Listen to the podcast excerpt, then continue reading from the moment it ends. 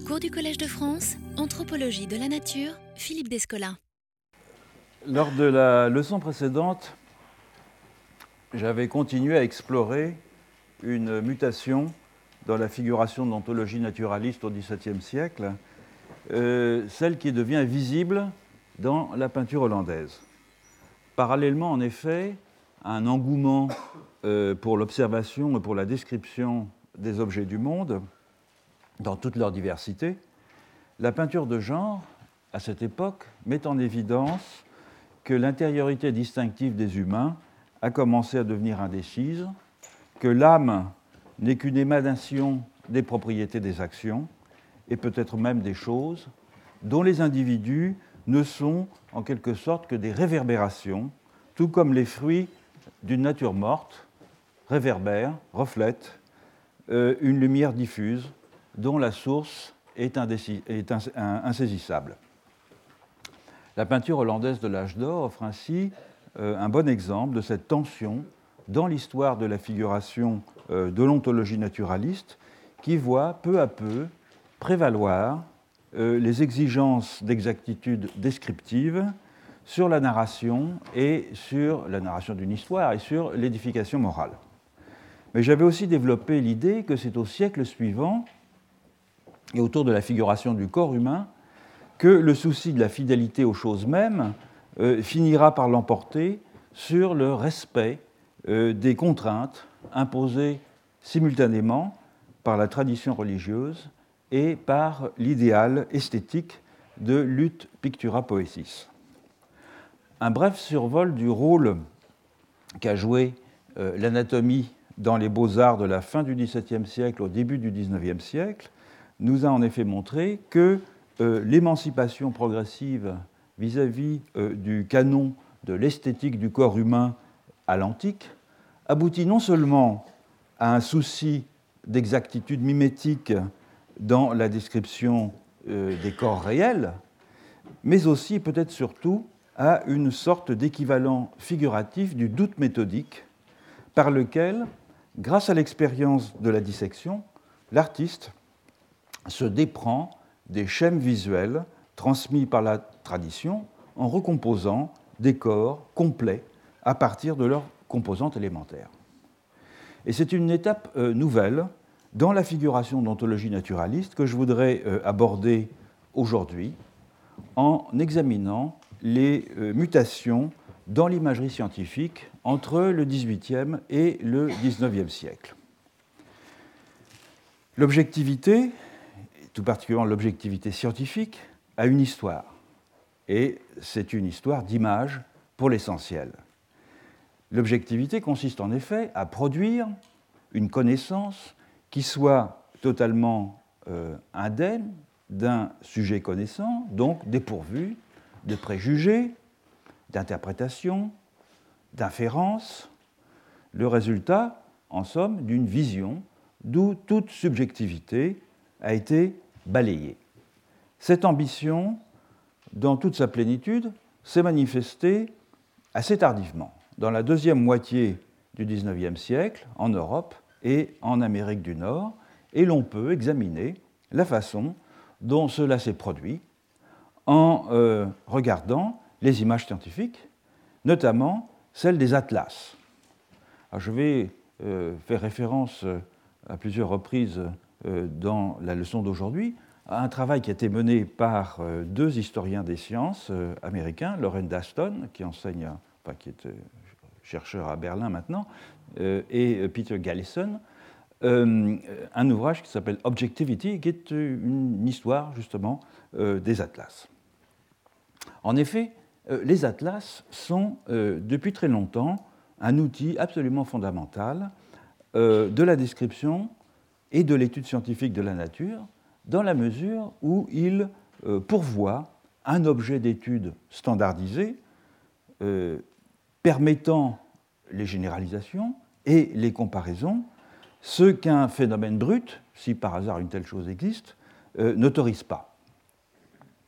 Les images des atlas ont ainsi une fonction régulatrice. Ils assurent non seulement que les euh, chercheurs travaillent finalement sur des objets identiques, et il l'assure par la compilation de représentations typiques qu'ils réunissent, mais en même temps ils éduquent euh, le regard des scientifiques en leur apprenant à distinguer certaines sortes d'objets comme étant exemplaires d'une classe. C'est particulièrement net, évidemment, dans les atlas anatomiques, qui sont parmi les plus anciens. Un organe humain quelconque euh, peut avoir des apparences euh, très diverses selon les sujets, surtout si l'on prend en compte euh, les maladies qui peuvent l'affecter. De sorte qu'il est indispensable de disposer d'un modèle normalisé en image par rapport auquel juger des variations de ces organes, notamment des variations pathologiques. Dans un atlas, donc, les images ne sont pas secondaires, ce ne sont pas des illustrations, comme on a coutume de les appeler, euh, qui viendraient en surplus euh, du texte. Au contraire, les images sont des étalons, elles sont centrales dans l'atlas, ce sont des étalons au moyen desquels on va identifier les objets sur lesquels la science travaille, que ce soit des fleurs, des bactéries, des cristaux, des cratères de la Lune, etc. Alors, le terme atlas, il vient euh, du planisphère de Mercator de 1595, euh, mais il s'est rapidement étendu à d'autres objets dont on publiait des images, de sorte qu'au XIXe siècle, euh, il qualifie des recueils d'images standardisés dans à peu près toutes les sciences empiriques. Les atlas sont souvent des œuvres individuelles, dont les auteurs tirent gloire, mais ce sont par ailleurs des entreprises éminemment collectives qui sont fondées sur de multiples collaborations. Je reviendrai évidemment sur le rôle très important que jouent les illustrateurs euh, dans l'Atlas, et qui sont destinées en principe à euh, durer longtemps. Certains ont une validité, durée de vie euh, de, presque un siècle, et qui sont en outre largement diffusés dans une communauté scientifique. Selon la formule euh, très juste euh, d'Aston et Gallison, euh, les atlas sont une manifestation exemplaire d'empirisme collectif.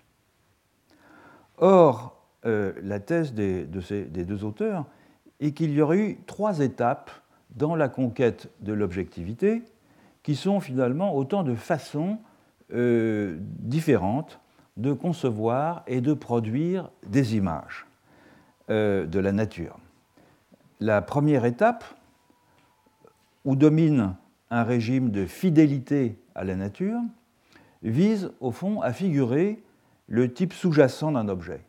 Très souvent, une espèce animale ou une espèce végétale, en mettant en évidence les caractéristiques synthétiques de cet objet, indépendamment de la variété que peuvent présenter les spécimens.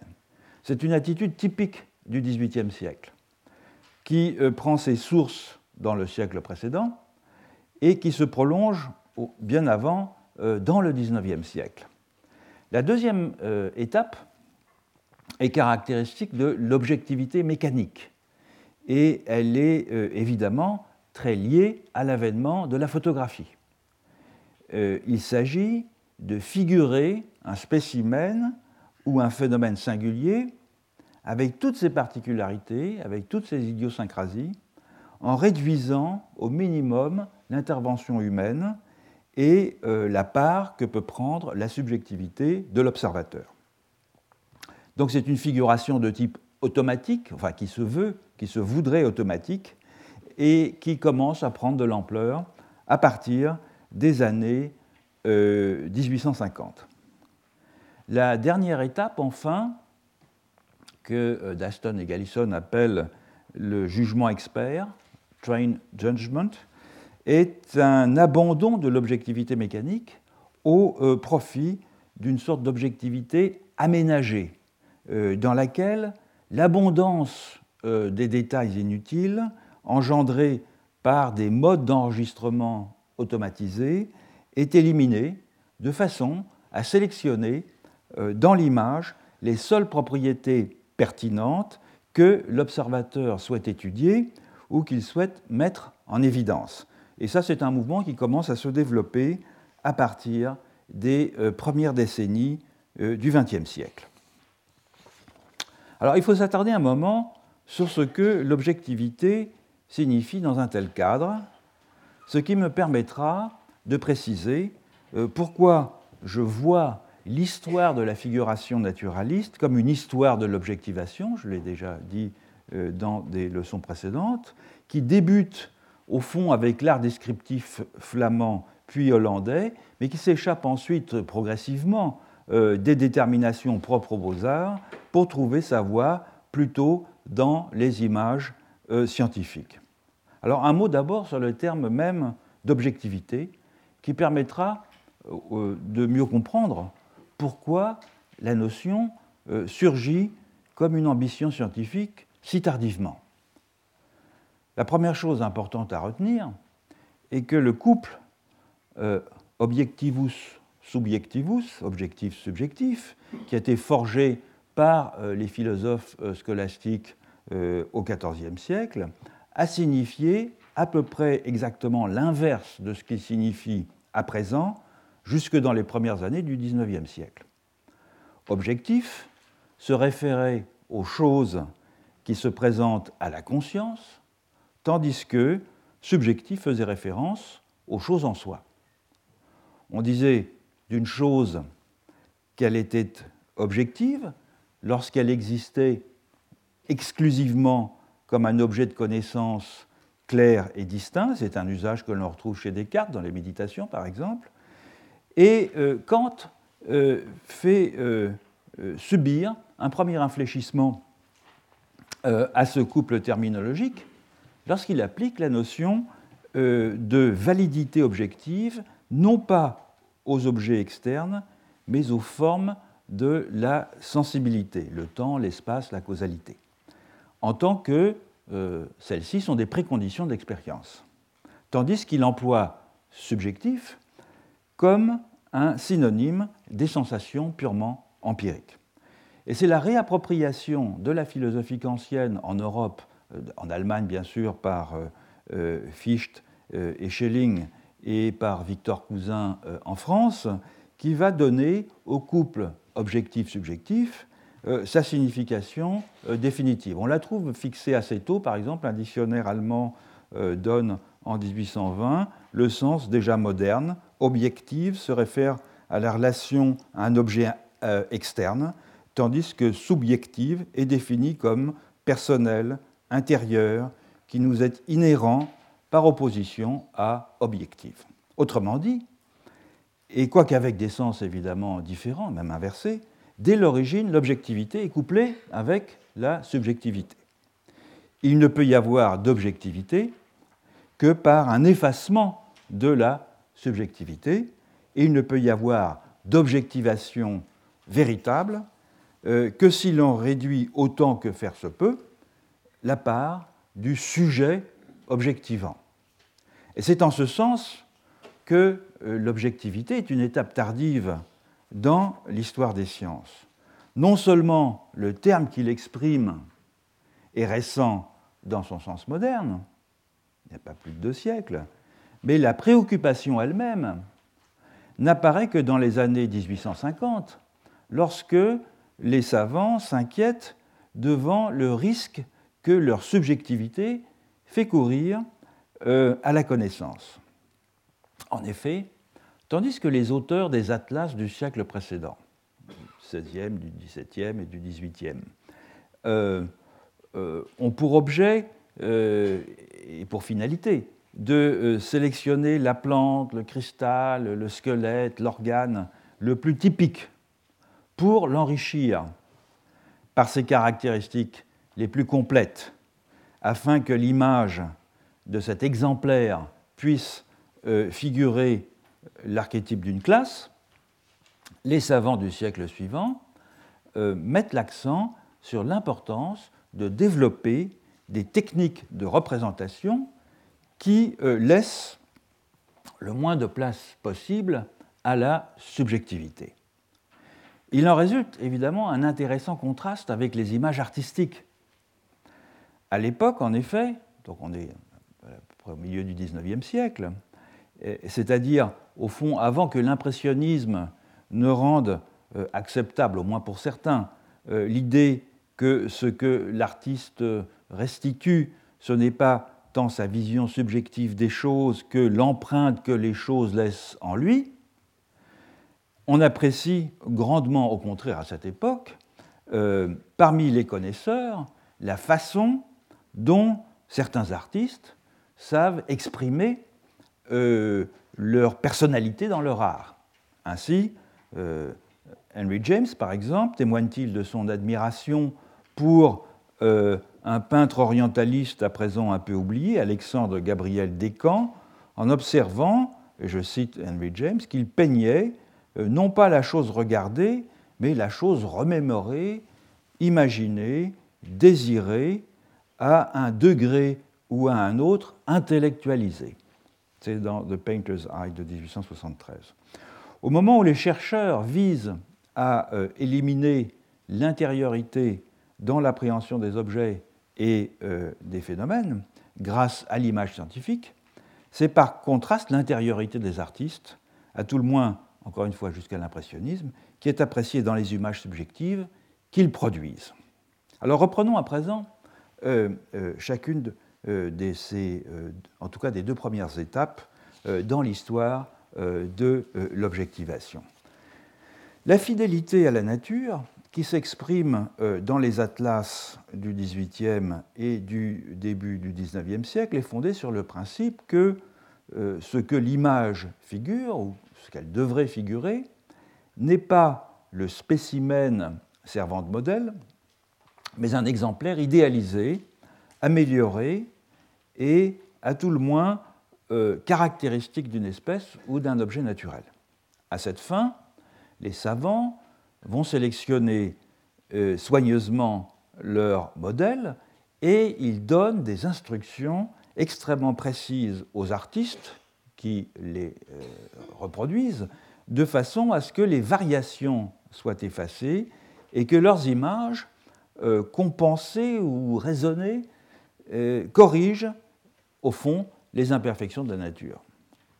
Il s'agit donc d'un réalisme idéalisé dans lequel on s'efforce au premier chef de rendre visibles des types et des régularités contre euh, un autre naturalisme qui serait le naturalisme de l'objet singulier avec ses imperfections et avec ses idiosyncrasies. Et les atlas ont joué un rôle évidemment fondamental euh, dans ce processus de normalisation et de diffusion de types standardisés dans la communauté savante, surtout lorsqu'il s'agit euh, d'objets euh, naturels rarement observables ou difficilement observables, notamment euh, ceux découverts lors des grands voyages d'exploration de la deuxième moitié du XVIIIe siècle.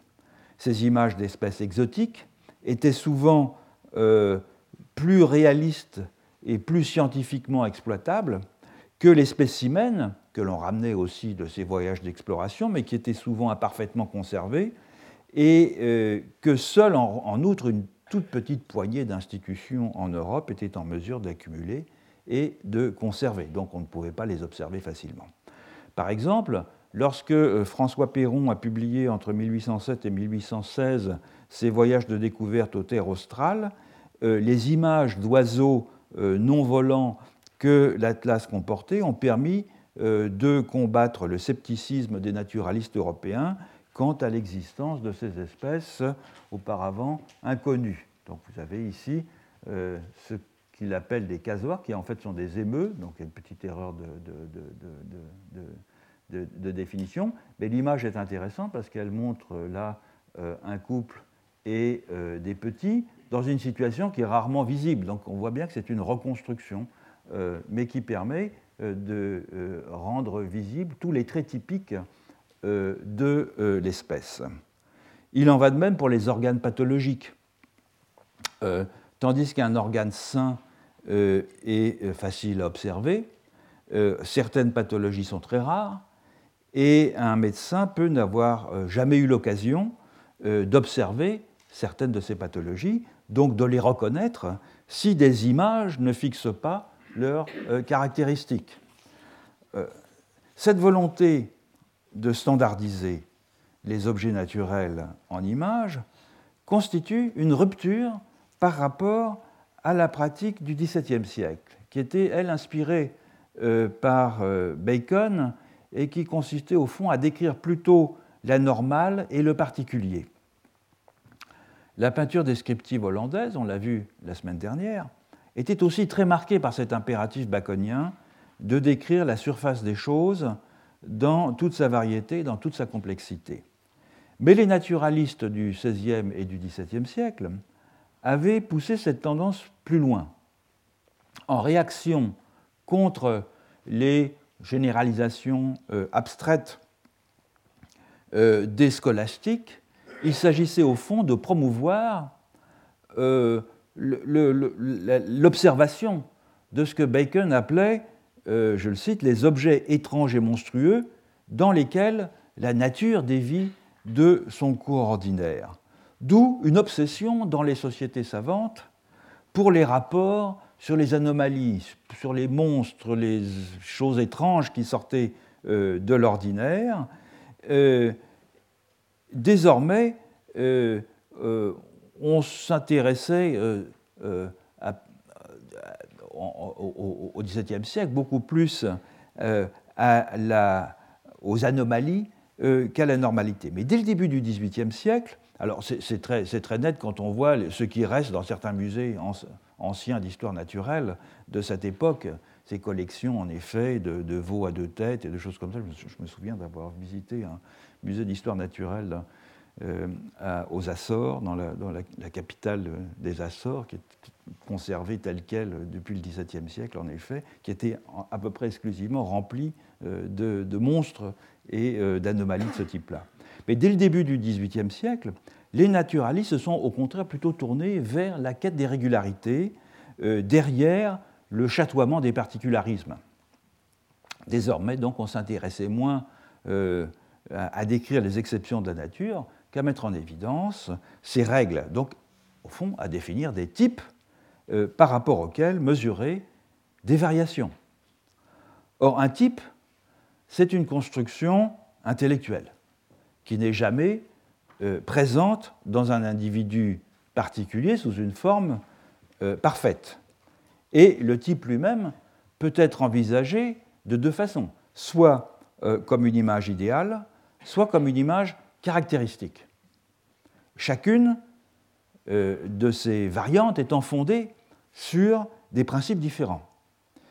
Une image idéale euh, c'est une image qui a été idéalisée. Une bonne illustration en est fournie par les images anatomiques que j'avais déjà montrées lors de la, euh, leçon précédente de Bernard euh, Siegfried Albinus. Je vous remonte celle que j'avais présentée.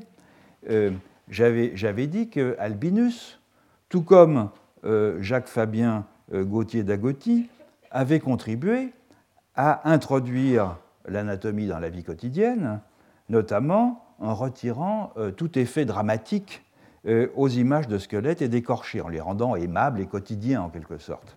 Mais Albinus était aussi réputé pour la euh, stylisation de ces squelettes. Comme il l'écrit dans la préface de ses tables du squelette et des muscles du corps humain de 1747, il s'efforce à la fois de respecter les plus hautes exigences de fidélité visuelle au modèle et de euh, euh, créer des images qui reflètent les meilleures formes naturelles. Et à cette fin, il juxtaposait le squelette qu'il avait euh, patiemment décomposé puis réassemblé à un homme nu, très maigre, de façon à vérifier la position exacte des articulations par euh, comparaison. Et en outre, il édifiait un double treillage entre l'artiste, ce n'est pas lui-même qui dessinait, et le modèle, pour que l'artiste puisse carroyer de la façon la plus exacte possible. Et pourtant, malgré toutes ces mesures objectivantes, euh, Albinus transforme l'image pour qu'elle corresponde au mieux à un modèle idéal. Je le cite, aussi les parties qui n'étaient pas tout à fait parfaites furent réparées dans l'image et furent exécutées de telle façon qu'elles soient tout à fait justes. En dépit de la contradiction apparente, parfait et juste se répondent dans l'esprit euh, d'Albinus. L'universel, en l'occurrence le squelette parfait, ne pouvait être connu que par l'expérience d'une grande quantité de squelettes particuliers, mais aucune image d'un squelette particulier ne serait à même de restituer l'idéal. C'était donc toujours une composition. Alors certains naturalistes avaient choisi euh, de figurer la singularité et non le type idéal. Ils sont peu nombreux.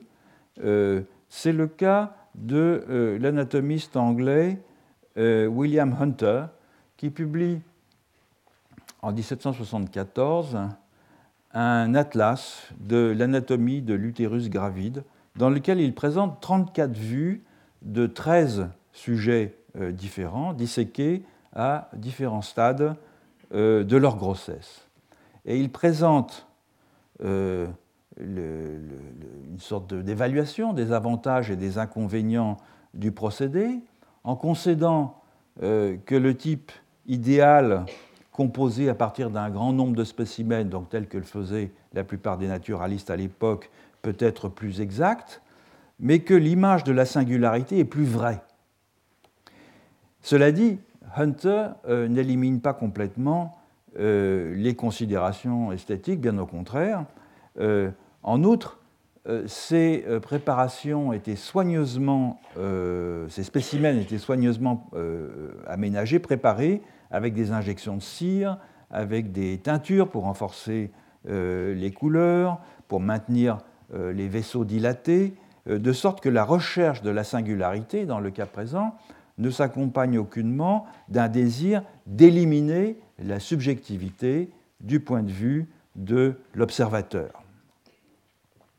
Il en va de même des, euh, ornithologues. Je pense en particulier à, George Edwards, un ornithologue qui promet dans son atlas The Natural History of Uncommon Birds de 1743-1751 des images scrupuleusement fidèles, mais qui les dispose en autant, et c'est dans sa préface, en autant de contenance et d'attitudes que je pourrais inventer. Euh, il en va de même pour euh, le célèbre Dubon, euh, dont l'Atlas des oiseaux d'Amérique, bien connu, se veut parfaitement fidèle à la nature, mais qui ne recule pas devant des compositions un peu maniérées du type de celle-ci, qui présente une mésange, la mésange bicolore. Revenons à la question de l'image typique non plus comme euh, une image idéale ou euh, canonique, mais comme image caractéristique. Une image caractéristique, c'est une image d'un objet singulier, mais euh, qui prend valeur de type pour toute une classe d'objets. Les atlas de pathologie sont les plus représentatifs de cette approche car le type idéal ne correspond pas ici à une image de perfection, évidemment, ni même à une image de grande régularité. C'est le cas, par exemple, de euh, l'Atlas d'anatomie euh, pathologique du corps humain de euh, de 1829-1842. Vous voyez ici des illustrations pour des maladies du cerveau. Cela dit, ce genre d'atlas euh, présente des cas individuels comme exemplaires et comme illustratifs de catégories plus larges de pathologies. De sorte que, comme l'écrit un autre euh, pathologiste, euh, Bénédicte Auguste Morel, je le cite, des causes constantes tendent à créer des types d'une forme déterminée, en sorte que des pathologies peuvent avoir une forme aussi, et c'est toujours Morel qui s'exprime, aussi distinctive, fixée et invariable que des types normaux. Il n'est pas inutile euh, à, cette étape de s'attarder un moment sur la réalisation technique des images. En effet, l'idéal euh, de fidélité à la nature par la figuration d'un type, c'est euh, l'objectif que se fixe le naturaliste lorsqu'il synthétise ces très nombreuses observations dans un modèle idéal. Mais ce modèle, ce n'est pas lui qui va lui donner corps, c'est le dessinateur et ce sont les graveurs qui travaillent sous ses ordres. Et ceci, et on le sait par euh, les correspondances et par les croquis annotés qui faisaient le va-et-vient entre euh, le naturaliste et euh, l'illustrateur, ceci était soumis à un contrôle tatillon par les naturalistes qui corrigeaient sans cesse leurs dessins préparatoires jusqu'à ce que ces dessins euh, parviennent au modèle idéal que les naturalistes avaient à l'esprit. Donc ils guidaient la main à tout moment, à toutes les étapes euh, de la production de l'image jusqu'à la fin.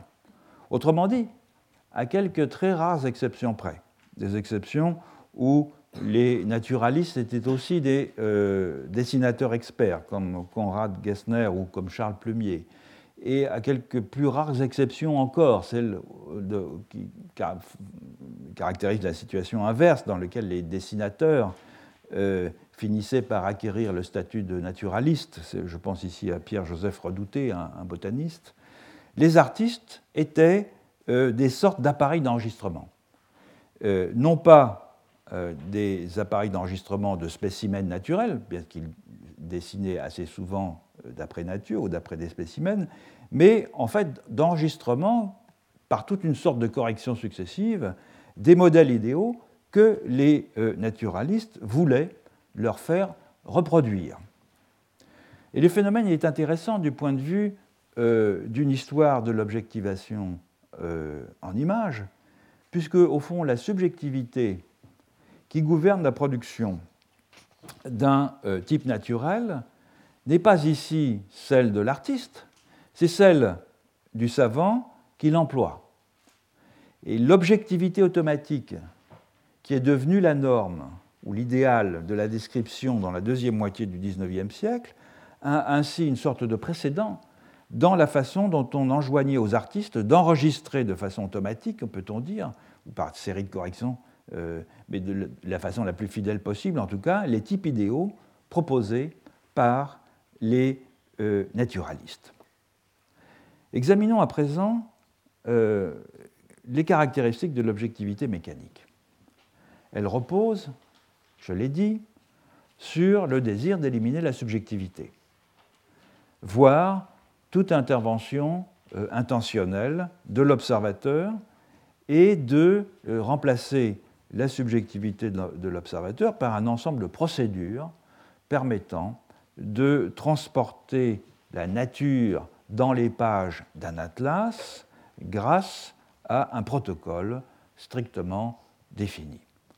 Dépeindre des objets euh, individuels objectivement exigeait non seulement un usage spécifique des techniques de l'image, certaines anciennes comme la lithographie, d'autres plus récentes comme la euh, photomicrographie, elle supposait aussi une attitude très différente de la part des chercheurs, s'imposant de réduire au minimum la part d'interprétation des phénomènes qu'ils décrivent.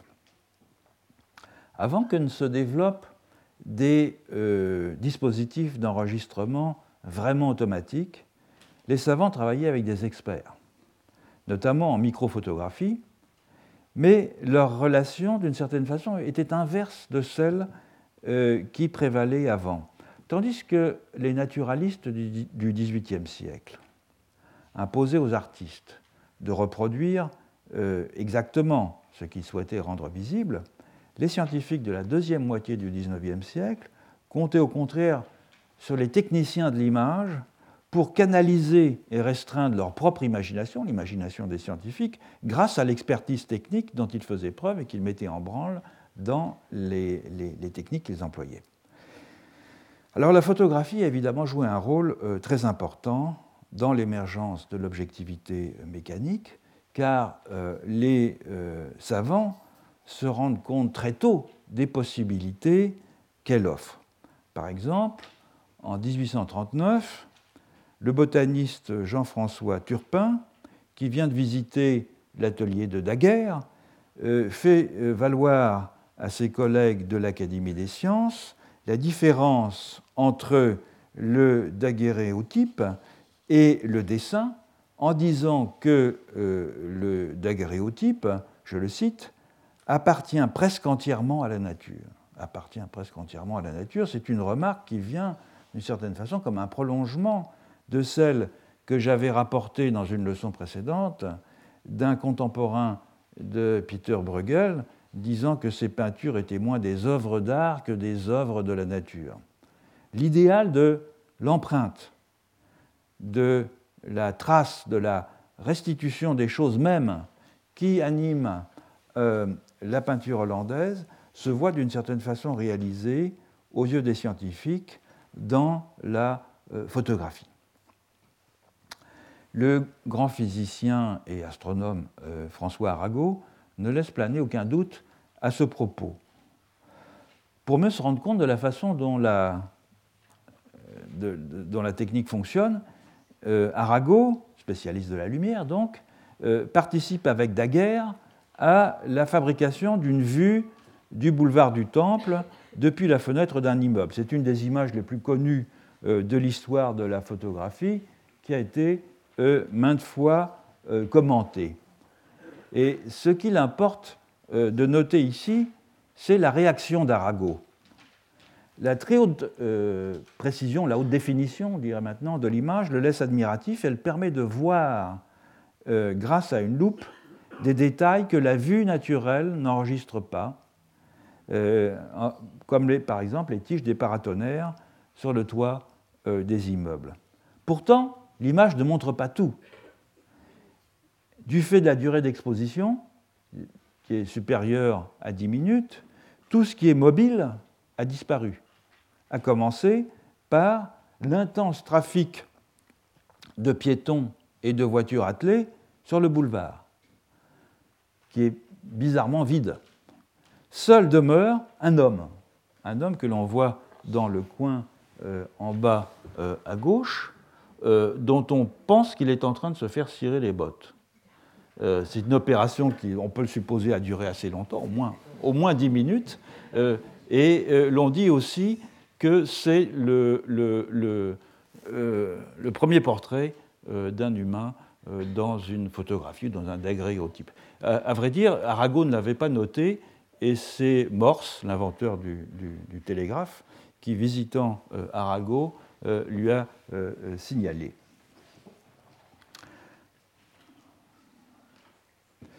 Alors, évidemment, Arago remarque brièvement que seuls les objets immobiles ont donné naissance à une empreinte. Mais cela ne n'empêche pas, donc il a bien conscience que le, trafic n'a pas été enregistré euh, euh, sur le boulevard. Euh, mais cela ne n'empêche pas d'affirmer que, je le cite, l'image et l'objet sont tout pareils. L'image et l'objet sont tout pareils. Dans une communication à l'Académie des sciences, en janvier 1839, il affirme, je le cite, Dans la chambre noire de M. Daguerre, la lumière reproduit elle-même les formes et les proportions des objets extérieurs avec une précision presque mathématique. Donc c'est le réalisme mimétique euh, qu'Arago trouve admirable et euh, un réalisme obtenu au fond sans le labeur de l'artiste. Du reste, le modèle de la peinture de genre hollandaise n'est jamais bien loin, avec son idéal d'une description complète de la surface des, choses, comme si, au fond, la nature parlait d'elle-même. Ainsi, le, rival anglais de Daguerre, William Henry Fox Talbot, euh, a délibérément recherché euh, dans un de ses calotypes intitulé The Open Door, a évoqué un tableau hollandais du XVIIe siècle, et il suffit au fond de juxtaposer cette image, ce calotype, à un tableau de Hoogstraten, comme je l'ai fait, pour s'en convaincre. je ne sais pas si c'est ce tableau de Hoogstraten qui est au Louvre que Talbot avait à l'esprit. On en trouve d'autres dans la peinture de genre, mais l'inspiration générale est ici euh, absolument euh, évidente. D'ailleurs, des commentaires, euh, des, critiques contemporains du livre de Talbot, Talbot a, publié un livre dans lequel ce calotype est reproduit, qui s'appelle, et le titre est merveilleux, Pencil of Nature, le crayon de la nature, donc l'idée de, trace, d'un indice est ici évidemment profondément présent. Ces critiques contemporains ont comparé favorablement euh, le calotype de, Talbot à des tableaux hollandais euh, typiques de l'intimité domestique. Mais au moins autant que le réalisme, ce qui euh, retient l'attention dans la photographie, c'est la possibilité de s'en servir comme d'un instrument d'investigation scientifique parce qu'elle produit des images libérées euh, de l'interprétation humaine, donc supposée véritablement objective. en quoi ces images sont-elles vraiment objectives? En effet, tous les scientifiques de la deuxième moitié du euh, siècle savent que les images peuvent être manipulées, euh, qu'elles relèvent de l'artifice, qu'elles exigent une expertise technique, qu'il ne s'agit donc pas d'une simple impression naturelle selon les termes que beaucoup d'entre eux emploient. La nature ne s'imprime pas toute seule sur des plaques réactives. Il y faut beaucoup de travail et pas mal de manipulation. Et d'ailleurs, le développement de la photographie artistique, euh, je rappelle que les premières photos artistiques ont été accueillies au salon euh, de 1859, rend tout le monde conscient que euh, les photographies peuvent être retouchées de façon extensive. Leur objectivité, dit-on alors, tient à ce qu'elles protègent les scientifiques des projections inconscientes de leurs préconceptions et de leurs théories, implicites ou explicites, sur les objets qu'ils étudient. Et une application exemplaire de l'objectivité mécanique que permet le traitement euh, indiciel de l'image par la photographie, c'est l'étude des cristaux de neige. Euh, la description exhaustive, à volonté exhaustive des différents types de cristaux de neige constitue une catégorie tout à fait spécialisée euh, d'atlas. Or, euh, depuis au moins la micrographie, la micrographia pardon, de Robert Hooke de 1665, qui est peut-être le premier atlas spécifiquement consacré à la description des cristaux de neige, toutes les illustrations des cristaux de neige étaient caractérisées par euh, la symétrie des cristaux. L'idée commune était qu'il s'agissait de formes euh, géométriques parfaites, et lorsque par hasard des formes anormales étaient décrites et même parfois dessinées, celles-ci ne pouvaient être que des aberrations, sans, grande importance. Et ceci dura jusqu'à ce que le météorologue berlinois euh, Gustav Hellmann entreprennent avec un microphotographe très réputé, Richard euh, Neuhaus, de photographier systématiquement euh, les cristaux de neige en mettant au point d'ailleurs un dispositif assez complexe.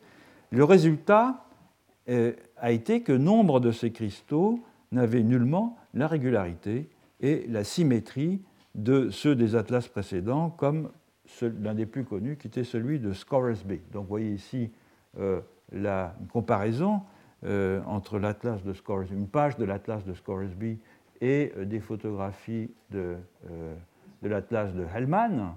Et vous voyez bien que autant les images de Scoresby sont toutes d'une parfaite symétrie, autant celles de Hellman montrent des dissymétries et des imperfections. La, la tendance subjective à normaliser la description à éliminer les variations pour mettre en évidence des types avait ainsi abouti à une quasi-fiction, chez des observateurs pourtant scrupuleux. La tendance à idéaliser était encore plus nette euh, lorsqu'il s'agissait de décrire des types physiques humains. Et c'est pourquoi les manuels de photographie scientifique recommandaient aux ethnographes d'utiliser des photos plutôt que des dessins dans la mesure où les conventions artistiques européennes euh, pourraient aboutir à ce que le dessinateur déforme euh, les corps non européens à la manière et les reproduise à la manière des corps européens. Comme l'écrit euh, Eugène Truta dans son livre La photographie appliquée à l'histoire naturelle de 1884, le dessinateur, donc il fait référence à une période passée, quel qu'ait pu être son talent par ailleurs, ne savait pas voir et il dessinait toujours des gens de race blanche qu'il colorait ensuite en noir ou en rouge. Cela dit, si la photographie est capable de description objective d'individus, est-elle en mesure de mettre en évidence des types humains? C'est un débat qui a beaucoup agité l'anthropologie française dans la deuxième moitié du XIXe siècle et sur lequel euh, il convient de s'attarder un moment. Dès euh, les années 1850, euh, l'anthropologie se dote en France, avec Broca, d'un programme théorique et méthodologique extrêmement conséquent. C'est l'étude des races humaines qui suppose de rechercher leurs caractères distinctifs et de les classer selon les critères de l'histoire naturelle. Il importe donc de constituer des collections, des collections de pièces anatomiques et de pièces physiologiques, mais aussi de dessins et de photographies, afin de disposer des spécimens témoins qui permettront la classification. Or, l'anthropologie à l'époque suit les préceptes de Claude Bernard, tels qu'il les a développés dans son introduction à la médecine expérimentale, euh, dans lequel euh, euh, Claude Bernard distingue nettement entre, d'une part, l'observateur, qui constate passivement les faits, qui écoute la nature, je le cite, et écrit sous sa dictée, et d'autre part, l'expérimentateur, qui, je le cite toujours, raisonne et se fonde sur les faits acquis pour en imaginer d'autres. À l'époque, donc, les anthropologues ne se déplacent pas, ce sont des anthropologues de cabinet, comme on dit. Et ils confient à des observateurs, euh, voyageurs, le soin de recueillir les matériaux documentaires, des faits bruts, en principe, dans lesquels puiser pour étudier la diversité des races et la diversité des coutumes.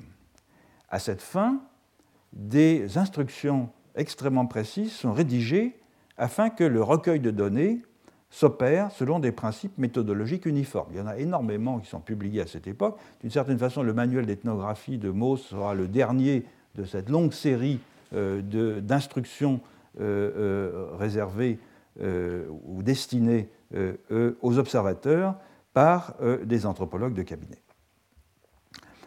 La photographie joue très tôt un rôle fondamental dans ces instructions euh, quant à ce qui doit être précisément photographié et à la manière euh, de le faire. Tout est spécifié dans les moindres détails. Ainsi, je cite euh, ici les instructions, générales pour les recherches anthropologiques de Broca de 1865. On reproduira par la photographie, premièrement, des têtes nues qui devront toujours, sans exception, être prises exactement de face ou exactement de profil. Deuxièmement, des portraits en pied pris exactement de face, le sujet debout, nu autant que possible, et les bras pendants de chaque côté du corps. On y joindra une indication permettant de retrouver la grandeur naturelle. La question de la mesure, en effet, devient euh, de plus en plus euh, centrale. Euh, en 1873, Émile Duhousset stipule qu'il est absolument indispensable de placer au coin de la planche photographique l'échelle comparative de chaque sujet. Et avec l'utilisation d'une échelle graduée, permettant la comparaison, se dessine la possibilité de prendre des mesures directement sur la photographie. Donc la représentation de la réalité par la photographie devient une sorte d'équivalent objectif du réel qui, dans l'esprit des anthropologues, permet d'effacer le sujet observateur avec les biais et les erreurs qu'il pourrait présenter, notamment dans les mensurations, euh, deviennent ainsi parfaitement objectives. Comme l'écrit Gustave Lebon en 1881, je le cite, Je ne connais pas de mesure anthropométrique qui puisse donner autant de renseignements qu'une bonne photographie munie d'une échelle. Vous voyez un exemple ici, euh, tout à fait euh, caractéristique. Donc le portrait, hein, souvenez-vous de ce que disait Broca, le, portrait de face et de profil, et puis la vue en pied avec une toise qui permet euh, les mensurations. Quelquefois, les toises sont fixées d'ailleurs en arrière-fond du portrait. Ça n'empêche pas certaines photographies euh, euh, de se départir de ce modèle, je pense en particulier à celle-là, où vous voyez une idéalisation qui n'a plus rien d'anthropométrique, puisque le modèle des trois grâces est évidemment ici le modèle esthétique qui a présidé à la photographie. C'est d'ailleurs fait à l'occasion euh, d'une exposition coloniale et non pas in situ. À ceux d'entre vous qui pourraient être choqués par ce genre de photo, qui était très commune à l'époque, euh, il faut rappeler que euh, la, photographie dans l'anthropologie physique est absolument généralisée et que la description euh, des corps et de leurs caractéristiques s'applique absolument à, tout le monde et à toutes les classes de la société. En témoigne cette photo que vous connaissez peut-être de Charcot, qui, n'est pas, qui est le fils du neurologue du Charcot de l'hystérie de la Salpêtrière, et qui est l'explorateur euh, arctique, hein, l'homme du pourquoi pas, qui, lorsqu'il était euh, étudiant en médecine, euh, n'hésitait pas à se faire photographier, jouant au ballon. Il y a toute une série de photos photographiées par un chronophotographe, c'est donc qui décompose le mouvement de façon à mieux faire comprendre le mouvement. Donc il s'agit véritablement de quelque chose qui est assez généralisé. Cela dit, euh, l'utilisation de la photographie comme substitut des mesures sur le vivant n'a pas été euh, sans euh, susciter des controverses dans le milieu anthropologique même. Paul Topinard est au premier rang de ceux qui, mettant l'accent sur la fonction représentationnelle de la photographie, cherche à en contester l'apparente objectivité. Donc les critiques en fait se sont fait jour assez tôt, euh, tout en doutant par ailleurs, euh, je parle toujours de Topinard, euh, de l'existence de types humains qui ne sont d'après lui au fond que des constructions mentales difficilement saisissables par l'appareil photographique. Au demeurant, l'énorme corpus de, de photographie anthropologique euh, conservés euh, et entreposés à l'époque au Muséum euh, d'histoire naturelle et à la Société d'anthropologie de, Paris ont été relativement peu exploités par les anthropologues de l'époque. certes, à peu près tous les anthropologues du XIXe siècle saluent la supériorité de la photographie sur le dessin. Le dessin est encore, dit-on, de l'ordre de la représentation et véhicule, même inconsciemment, les biais euh, euh, culturel, idéologique et euh, même personnel de celui qui l'exécute. Tandis que la photographie, du fait de sa dimension mécanique, constituerait une reproduction fidèle de la réalité. Le dessin vise, dit-on, la ressemblance, la photographie vise l'authenticité, l'élimination de tout biais objectif. Et ce biais, d'une certaine façon, s'est prolongé euh, en faveur de la photographie s'est prolongée euh, jusqu'à aujourd'hui dans euh, l'anthropologie sociale et culturelle. Permettez une petite anecdote. Lorsqu'on m'a proposé il y a bien longtemps d'écrire un volume dans la collection Terre humaine, l'éditeur de la collection, Jean Mallory, m'a dit il faut mettre des photos. J'avais des photos Et ces livres de cette collection, dès le début, comportent un cahier de photographie en noir et blanc au milieu. Mais comme il me semblait que ces photos d'abord n'étaient pas de grande qualité et ensuite n'étaient pas très illustratives, disons, je me suis,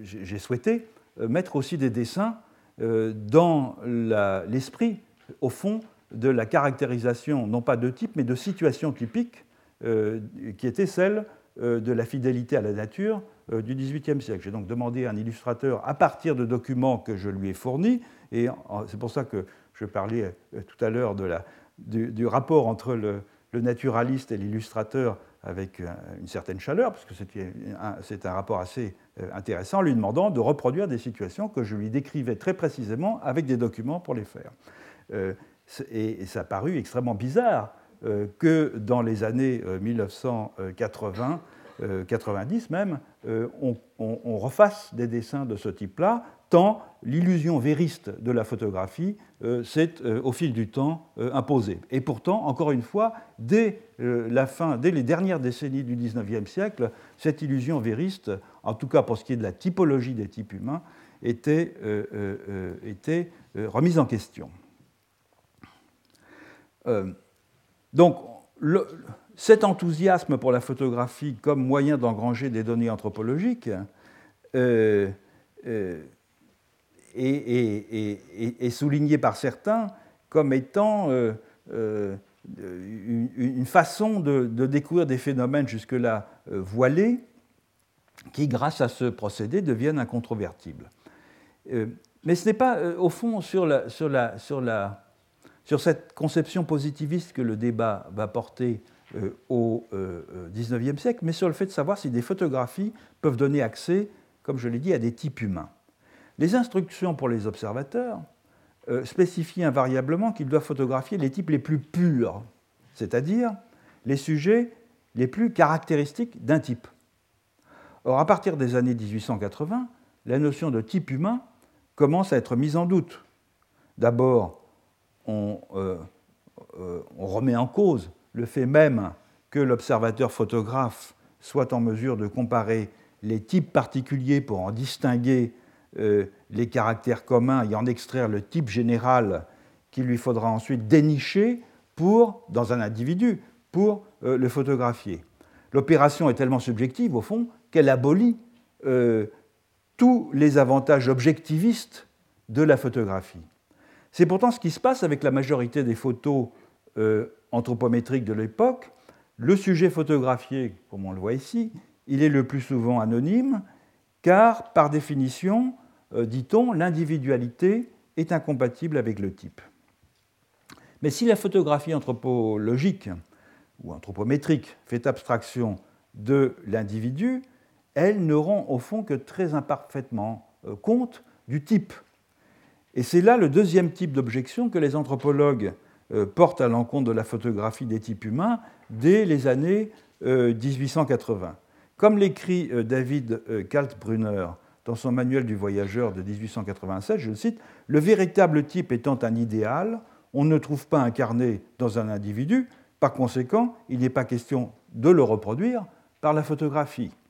Un point de vue que Paul Topinard exprime aussi avec une particulière vigueur dans euh, son livre L'homme dans la nature de 1891, je le cite, Ni le type ni la race ne sont des réalités objectives. Le type est l'image abstraite que nous nous faisons d'un ensemble de caractères exprimés à un certain degré dans un groupe idéal. Bref, ajoute-t-il, les types ne se touchent pas du doigt, ils ne se voient que par les yeux de l'esprit. On peut toutefois envisager de faire correspondre un référent objectif à ce qui se voit euh, ou à ce que voient les yeux de l'esprit.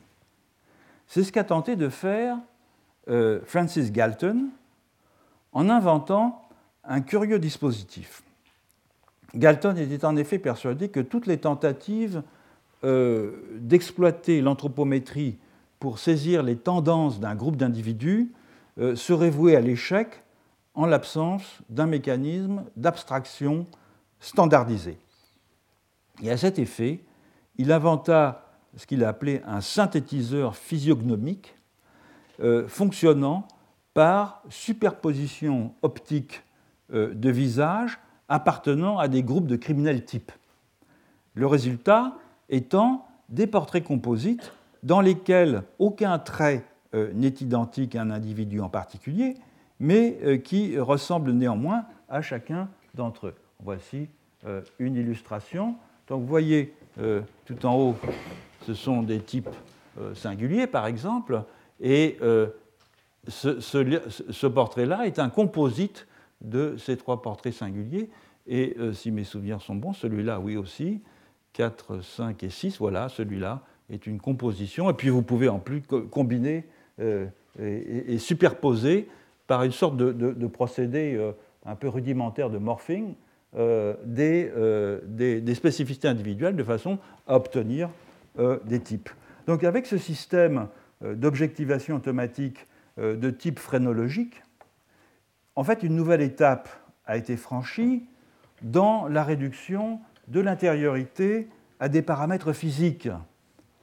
Non seulement le tempérament, les dispositions, les aptitudes morales deviennent reconnaissables à partir des caractéristiques purement physiques que la physionomie est censée exprimer, mais encore la production même de cette image, ou de cette image de certains types d'intériorité, déviante, imprimée sur les traits du visage, est elle-même obtenue en mettant entre parenthèses l'intériorité de l'expérimentateur grâce à un dispositif d'amalgamation automatisé.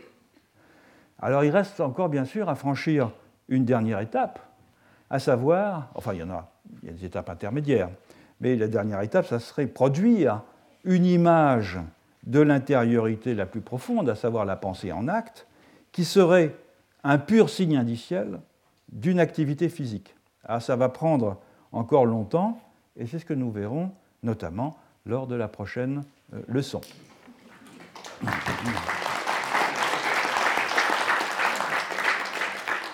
Retrouvez tous les contenus du Collège de France sur www.colège-2-france.fr.